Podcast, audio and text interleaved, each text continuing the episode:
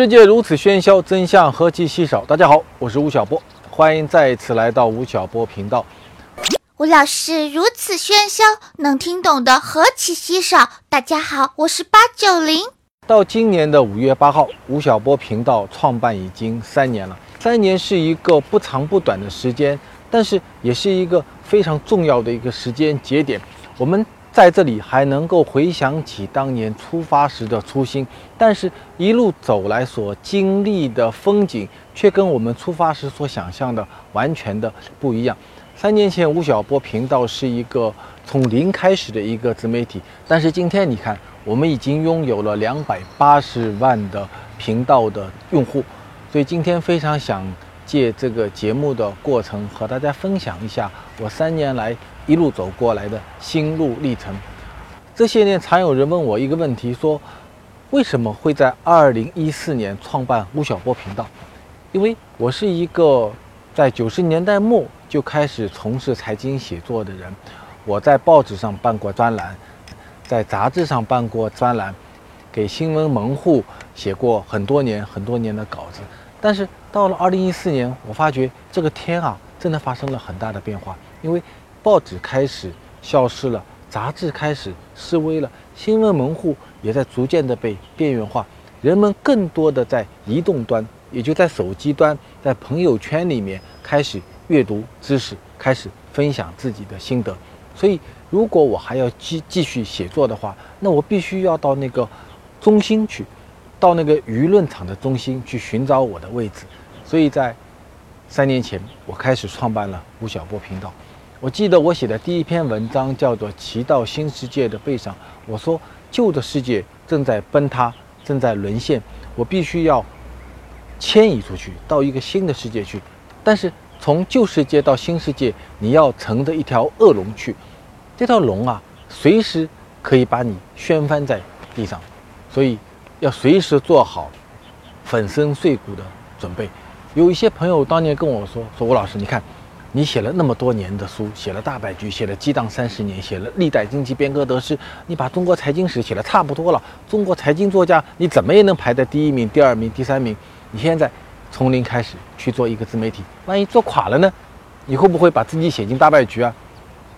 当年确实有这样的风险，但是我在想，我真的不是为了一个结果去做这个自媒体，我觉得这个过程，这个写作的过程，这个寻找读者的过程。对我来讲更重要。三年来，你会发觉说，在移动互联网时代，一个媒体人的生存方式和传播能力和传统的平台真的有很大的区别。我觉得第一次让我感到自媒体的影响力是在二零零五年二月份的时候。那一年，我写了一篇文章，叫做《去日本买只马桶盖》。在二月份的时候呢，我带了二十多个小伙伴到日本冲绳。去开一个年会，两天的时间，开了半天的会，还有一天半的时间呢。这二十多个同学，他们大部分是八零后，在日本疯了一样的买东西。我看他们买电饭煲、买吹风机、买保温杯、买奶粉、买眼药水，甚至还有人买菜刀和马桶盖。在离开那霸机场的时候，我看到地上堆了小山一堆的这样的商品。我是一个很多年采访和调研中国。传统制造企业的人，我知道这些产品中绝大部分的全球最大的销量都在中国，比如电饭煲在顺德，比如菜刀在永康，比如眼药水在苏州，保温杯在常州。但是为什么这批八零后跑到日本，千里迢迢的来买这些贵了几倍的东西呢？在回上海的飞机上，我写了这篇文章，去日本买只马桶盖。没想到啊，这篇文章在当天就得到了一百多万的点击量。然后呢，在全国两会期间，我们的总理三次被问及中国的消费者为什么要到日本去买马桶盖。所以我在想，这篇文章的写作和它的传播过程给了我一个自信。我会发觉说，即便是在自媒体这么一个非常轻的、属于个人的媒体平台上，你仍然能够讨论一些非常严肃和重大的话题，甚至它的讨论和传播的过程比之前的博客时代、微博时代更加的真实。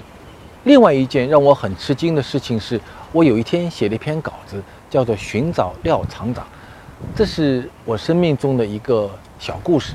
在一九八九年的时候，我当时在大学的三年级，我想到南中国去做一些社会田野的调查，但是没有钱。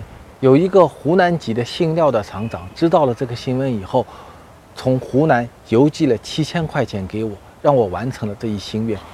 一九八九年的七千块钱，换算成现在的人民币，大概是在三十万左右。那么八九年以后，我就从来再没有见到过这个廖厂长。当这篇文章发表以后，我记得是在二十四小时之内，我至少接到了五家媒体的电话，跟我说。吴老师，我们能不能够帮你找到这个廖厂长？然后呢，在四十八小时以内，真的在湖南找到了这个姓廖的厂长，叫廖群红。也就是在过了二十多年后，我跟我当年的这个恩人重新见面。然后呢，我跟他一起还发起了一个八九零的创业基金，我们募集了两百万的资金，我个人拿出了一百万的版税。廖厂长通过他的能力。在湖南募集了一百万的资金，两百万的资金帮助一些创业者重新出发。我们希望廖厂长在二十多年前传递到我手上的这个火炬，能够继续的传递给今天的年轻人、明天创业者。而所有这个过程都是在自媒体的平台上完成的。那如果是在一个当年的报纸和杂志的媒体生态下的话，那所有的这些互动都是很难以被想象的。通过这样的。寻找的过程和发起的过程，让我感受到了移动新媒体时代的力量。另外，还有一件很有趣的事情是，呃，有一次八九零同学一个编辑在编前会上讲了一个他的体验。他说啊，我是一个非常喜欢到咖啡馆里去喝咖啡的人，但是我发觉啊，中国的咖啡馆里几乎都没有书架。那么有没有可能我们通过吴晓波频道发起一个咖啡馆的改造计划？然后呢？我们在频道里就发了一篇文章，说我们有这么一个把书架送进中国的咖啡馆的一个改造计划。那么三件事儿：第一，有没有咖啡馆愿意参与我们的改造计划？当天有六百多家咖啡馆举手报名，说我们愿意接受改造。第二呢，我们说我们也没有书架，有没有企业愿意提供一个书架给我们？上海的一家公司举手说。我们愿意提供所有的书架，然后我们说，哎呀，很讨厌，我们也没有书，有没有出版社愿意提供这些书给我们？全国有十多家出版社和五家杂志社举手说，我们愿意提供书和杂志。你看，我们今天讲共享经济，讲社群实验，在这个小小的咖啡馆改造计划中，我们会发觉说，所有的需求被激发出来，所有的社会的存量资产和愿意参与的人和资源被激发出来，完成了一次非常完美的社群实验。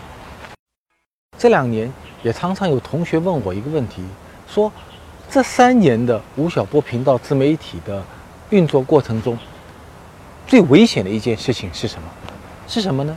是频道创办到一周年的时候，我记得啊，当时我们有七十万左右的用户。当一周年呢，我要写一篇文章。来纪念一周年，我就在想说，这七十万人是谁呢？当然，他们都是一些热爱财经知识的人，但是他们有没有一种共同的价值观呢？因为一群人，无论是七十个人、七百个人，还是七十万人，如果他们没有价值观的话，没有一个共同的价值观的话，那么他们聚在一起就是一批乌合之众。所以我说，我希望能够寻找到那些在价值观上跟我们一致的人。在那篇文章中，我讲了四条，说我们的这七十万人呢，他们共同的一个价值取向是什么呢？我讲了四句话：第一，认可商业之美；第二，崇尚自我奋斗；第三，乐于奉献共享；第四，反对屌丝文化。两年前，二零一五年，我们提出反对屌丝文化。我记得这篇文章写完以后啊，即便在频道的编辑部里就引起了很大的争论。很多同学说：“吴老师啊，互联网有条铁律，叫做‘得屌丝者得天下’。互联网就是一个被屌丝统治的世界，我们也都是一批屌丝啊。好了，你现在要反对屌丝文化，那你不是与天下为敌吗？我说好像不是这样的。你看，从去日本买只马桶盖开始，到今天有几十万的人愿意关注吴晓波频道，了解财经的知识，说明什么呢？说明在中国正在发生一件事情，就是中产阶级正在崛起，消费升级正在崛起。我们吴晓波频道并不是办给每一个人看的，我们是办给那些有财经需求的、有价值观认同的这些圈层人士看的。所以这一部分人，我认为一定不是屌丝，而且我认为说“屌丝”这个词的出现，以及一个人对自我身份的屌丝认定本身。是一个社会往下行的一个力量，我们要把这个社会往上拔，让所有的力量回到阳光下来。所以我说我们要反对屌丝文化。这篇文章发表以后，果然在网上引起了很大的攻击啊！有人说了很多的话，发表了一些讽刺我们的文章。然后呢，有一段时间，我们的用户的增加增长量在开始急速的下滑，有一些人离开了吴晓波频道。我们咬着牙。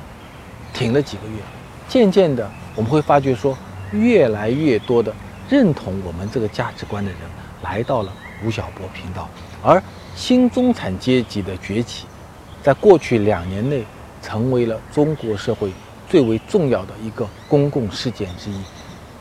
正因为我们确定了价值观，我们开始知道说我们是为哪一个圈层的人服务的，然后呢，频道的价值取向。和频道的服务就变得会非常的清晰。比如，在我们的频道中，有很多人是从事传统制造业的。那么，在过去的几年里，在转型升级的压力下，中国的传统制造业非常的辛苦。怎么办呢？我们发起了一件事情，叫做转型之战。我们邀请了在中国地区，我们通过实地调研的方式，找到了红岭，找到了上品宅配。找到了名创优品，找到了必要，他们在各自的领域，从西装家居到百货业，都有自己的转型的实验。我们把这些企业家请到了讲台上，然后每一次有一千个传统的企业家来到现场，两天的时间听他们来分享。在过去的两年多里，我们举办了将近十场这样千人级的转型之战的活动。我还曾经在去年和今年分别带领了。一百五十个，今年是两百二十六个企业家到德国汉诺威去参加每一年的汉诺威工业博览会。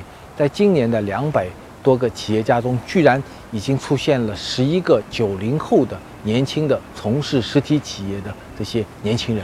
今天的吴晓波频道在全国有八十一个城市建立了自己的书友会，每年呢要举行两千多个场次的活动。这应该是全中国最大的财经知识青年的一个社群。我们频道已经三年了。前两天，运营的同学跟我讲了一个很有趣的数据，说吴老师，你知道吗？在过去的三年里，很多人啊，在我们平台上学到了知识，同时呢，他们居然还收获了爱情。据说有六十多对年轻人，是因为参加了吴晓波频道而相识相爱，结成了家庭。有的到今天已经生下了小宝宝，在这么一个庞大的社群中，我们就可以干很多的事情。比如说，我们发起了经典作品的众筹，今天最新出版的《国富论》和即将出版的《新教伦理资本主义》，都是由吴晓波频道的书友会通过众筹的方式发起翻译和出版的。我们还干过一件特别牛的事情，我认为，在二零一四年的时候，我拍了一部电影，纪录片电影。叫我的诗篇，我们记录了几位今天还在生产一线工作的工人，同时他们是工人诗人，正在写诗歌的工人诗人，拍了一部片子叫我的诗篇。这部片子在二零一五年的时候，在上海国际电影展得了纪录片第一名的大奖。但是啊，得完奖以后就发生问题了，因为全中国的纪录片都有一个很悲催的命运，就是。一批有理想的导演、制片人，花了很多的时间、心血和金钱，拍了一个纪纪录片，然后呢，在中国国际得了一个奖。得完奖以后呢，他就被束之高阁，因为全中国没有一家院线说愿意来放映纪录片，因为它的商业价值实在太低了。我就在想说，那我们有没有可能通过社群的方式，让更多的人看到这一部我认为非常有当代意义的《我的诗篇》这部关于中国工人诗人的纪录片呢？我们发起了一件事情。首先呢，我在上海请了五百多个企业家来看电影，看我的诗篇。看完以后，大家起立鼓掌长达三分钟。鼓掌完以后，我问这些企业家朋友一个问题：大家有没有被这部电影感动？有的。大家愿不愿意让这部电影能够让更多的人看到？愿意的。好的。那么你现在有没有可能出一万块钱，在上海包夹一下一个影厅，然后邀请你的同事、你的朋友来看这部电影？当场。就有将近一百个企业家举手说：“如果有这样的一个项目的话，我们愿意来参与。”然后呢，我们又通过书友到上海的电影院，跟电影院说：“你看，有这么好的一部电影，你们愿不愿意定点的来进行放映？”就是通过这样社群运营的方式，我们在一年半的时间里，让这部《我的诗篇》的电影进入了中国八十多个城市，放映了一千多场。我想，这大概也是最近这十几年里纪录片放映的场次最多的一个事件。在这个过程中啊，我们会发觉说，这个社会有的时候看上去非常的冷漠，有的时候看上去非常的浅薄，但是你会发觉说，真的有一些人在枯燥繁重的工作的同时，用诗歌的方式在记录这个时代。真的有一些人愿意。拿出自己的时间和金钱，让这些有理想主义的事情让更多的人看到。也真的有一些人愿意走进影院，通过影像的方式直面当代的中国。这都是一些当今中国正在发生的一些非常小众的温暖性的事件。吴晓波频道呢，非常的荣幸成为了其中的教母和推动者之一。三年以后，坐在这里。我问自己说：这三年辛不辛苦？辛苦。这三年，你的变化有多大？你还喜欢现在这样的生活方式吗？你还是一个传统的写作者吗？我也常常问自己这个问题。在我的财经写作生涯中，我有一个偶像，叫做李普曼，沃尔特·李普曼。他是一九二零年代到四零年代美国最为重要的。新闻评论家，他写了六十年的专栏。我在二十多岁的时候就定下理想，说我这一辈子啊，要像李普曼这样的，每个礼拜、每个月写专栏、写书，专注于我的财经写作领域，用我的思想供给跟这个世界形成共鸣。但是今天，你看，我成了一个非常繁忙的自媒体人，我带着企业家去汉诺威，我做培训。我做出版，甚至我做自媒体的投资，我就问自己说：如果当年的李普曼活到今天，他会怎么办？他会开自媒体吗？当一个作者和他的读者之间所有的屏障都已经消失以后，他有没有可能去进行新的实验呢？我有一个非常喜欢的管理学家，叫做德鲁克。德鲁克有本自传，他的书名叫做。旁观者，他说啊，我是一个管理世界的旁观者，但是管理本身是一个不断与时进步的一个世界，所以你要认真的当一个优秀的管理学家的话，你一定要介入这个社会。德鲁克在他的一生中写了很多的书，但同时呢，他也从事咨询、出版和教学的工作，他自己还办了一个管理学院。叫做德鲁克管理学院，所以他说，真正的一个优秀的管理学家，他应该是一个介入的旁观者，你必须要介入到这个时代中。所以我想，过去三年对我来讲特别的忙碌，但也特别的快乐，因为在过去的三年里，我与这个时代在一起，我与今天的八零后、九零后的年轻人在一起。我与正在成长的中国的中产阶级和企业家朋友在一起，我和时代、和八九零、和企业家、财富阶层在一起。但是，我努力的跟所有的力量保持一步之遥。我希望用我的写作看清楚这个时代，我也希望通过写作能够产生很多跨界的力量。三年前开始做吴晓波频道的时候，是一种恐惧的表现，我真的不知道它会走向于哪里。到今天，我们拥有了两百八十万的用户，我非常的感谢每一位的参与，我们度过了人生中一段非常难忘的经历。